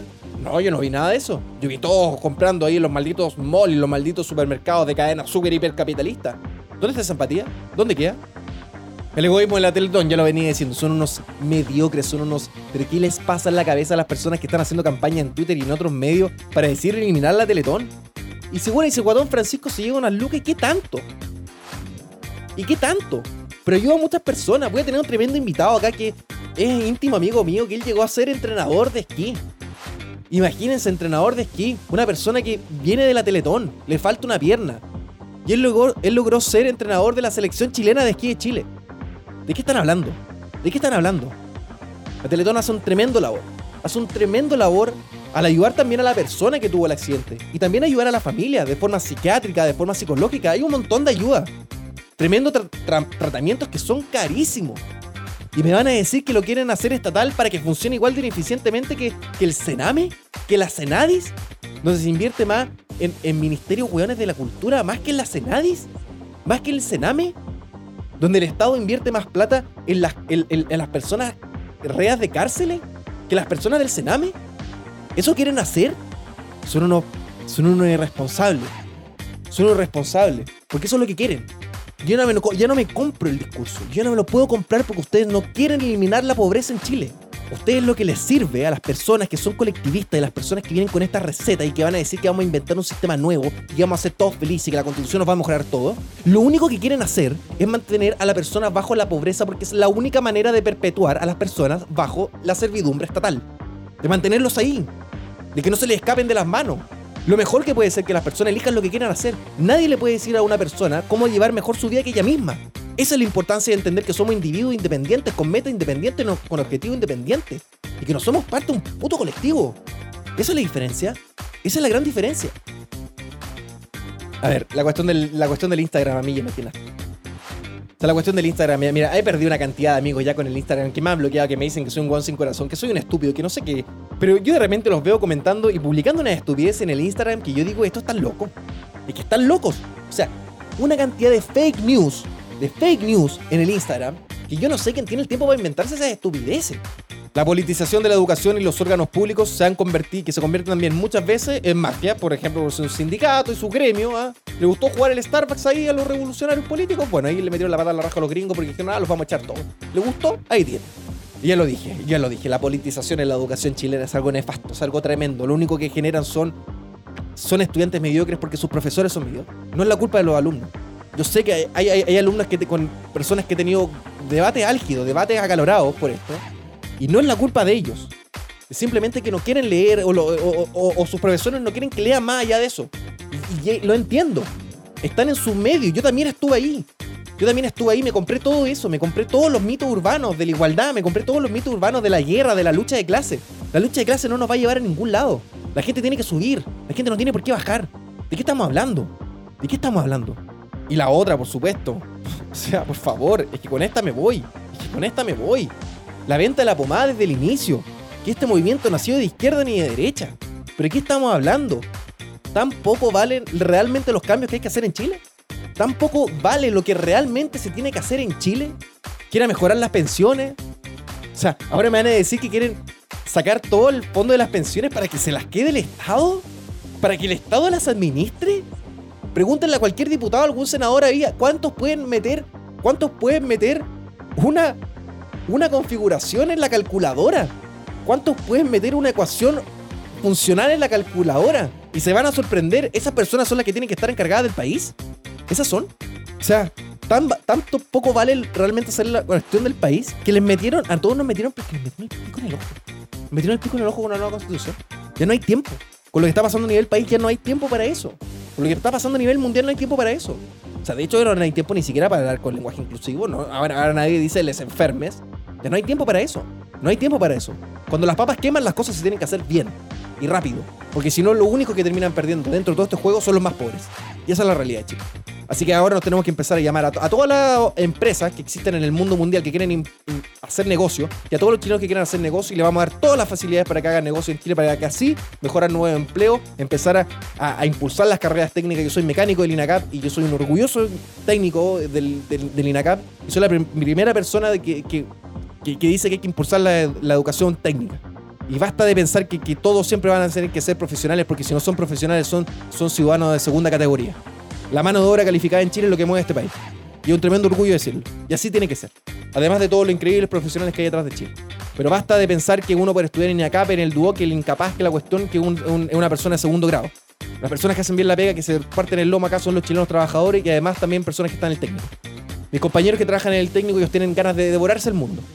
Y esa es la idea, devorarse el mundo. Eso es lo que hay que impulsar en Chile. Tecnología, tecnología, eso es lo que hay que hacer. Entonces, la, nueva constitución, el apruebo, el rechazo de algo que pasó a quinto plano, pero de verdad, la nueva constitución no nos va a salvar de lo que se llama el infierno Chile, del infierno neoliberal. O sea, o sea, ¿tú de verdad crees que por cambiar un manual de instrucciones de repente el chileno se va a portar mejor? ¿Va a dejar de ser porfiado? Oye, si en, Temuco, en Temuco pusieron, pusieron cuarentena eh, completa y la gente se la pasó por la raja. O sea, la zona de la Araucanía tiene la mayor cantidad de tasas de, infección y tienen cuarentena total. Ya me estoy despidiendo y por supuesto, yo sé, yo sé que mi discurso a veces yo, me, yo, me, yo le pongo mucha pasión a esto, sé que de repente mi, discurso cae mal a muchas personas y soy demasiado ácido y soy demasiado sarcástico y, molesta, sé que molesta, pero es mi, es mi forma de, tratar de expresarlo, de repente trato de ser un poco más compasivo, más, más suave, pero, no estamos en Chile para, para hablar las cosas con algodones. Me estoy dando cuenta que en Chile no tenemos tiempo para hablar las cosas con algodón. La gente quiere ver, ver, ver debate, la gente quiere ver cambio, la gente quiere ver personas que saquen la idea, quiere ver a nuevos líderes. Quiere ver a nuevos líderes con fuerza en Chile. No quiere ver a dinosaurios, no quiere, no quiere eso. Cabros, a todos los que están ahí, a todos los jóvenes que me están escuchando y a todos, a todos los políticos, a todas las personas, los grandes empresarios, las pequeñas empresas, por favor, démosle para adelante con Chile. Por favor, entendamos que no, Chile no va a ir a ningún lado si jugamos a la revolución y si jugamos a refundar Chile. En Chile se ha avanzado muchísimo y hay que seguir avanzando, hay que seguir mejorando para ser realmente un país en el desarrollo, donde la calidad de vida de los chilenos mejore. Porque eso es lo que va a entregar felicidad y eso es lo que va a entregar más igualdad. La mayor apertura a los mercados económicos, esto de cerrarse en un mercado económico no nos va a entregar mayor igualdad. Le va a entregar mayor igualdad a los políticos y ellos se van a seguir cagando la risa. O sea, eso es lo que va a pasar, pero ustedes no. El futuro de Chile está en los jóvenes. Tienen que entender la tremenda importancia que tienen ustedes. Esa potencia, esa, esa energía maratónica, eh, volcánica que existe, por ejemplo, de personas de la primera línea. Hay que utilizar esa fuerza para hacer otras cosas, encauzarla de alguna manera para, para generar algo. ¿Cuántas personas de ahí yo sé que están metidos en el anarquismo? Pero tienen conceptos, simplemente son por conceptos ideológicos. Confusiones ideológicas que le han metido en la mente. Le han vendido la pomada mucho. Yo también me la compré mucho tiempo. Esa es la importancia. A las personas, a las personas que están presas, estas, estas, estas son los que generan realmente que una persona pueda, pueda volver a reintegrarse a la sociedad. Estas, estas, el trabajo. El trabajo, hacer unas cárceles autosuficientes que puedan generar algo a la comunidad.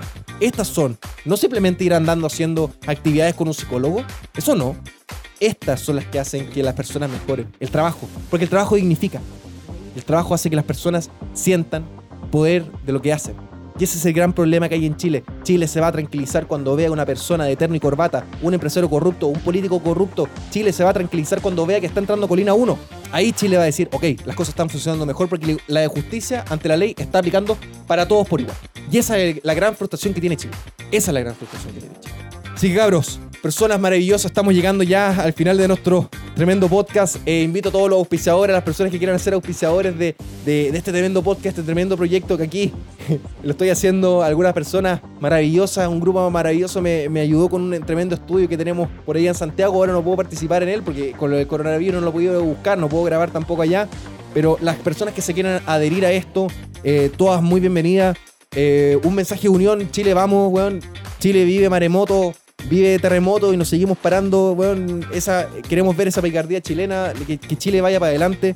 Y, les dejo estas tremendas palabras, por favor. Eh, eh, si quieren me agregan al Instagram, al, al, Twitter, que ahí subo algunos videos. Síganme en el Spotify y en el Apple, en el Apple Podcast. Eh, y también en Anchor, que ahí tengo los podcasts. Y también tengo un video ahora esto YouTube. Así que ahí lo típico como los youtubers, denle a la campanita y suscríbanse para poder seguir viendo esto, este, este trabajo que hay que echarle para adelante. Porque la verdad que soy editor, soy guionista, soy camarógrafo, eh, soy director, soy, soy hago, hay que hacerla al final toda. Y bueno, hay harto tiempo invertido en esto.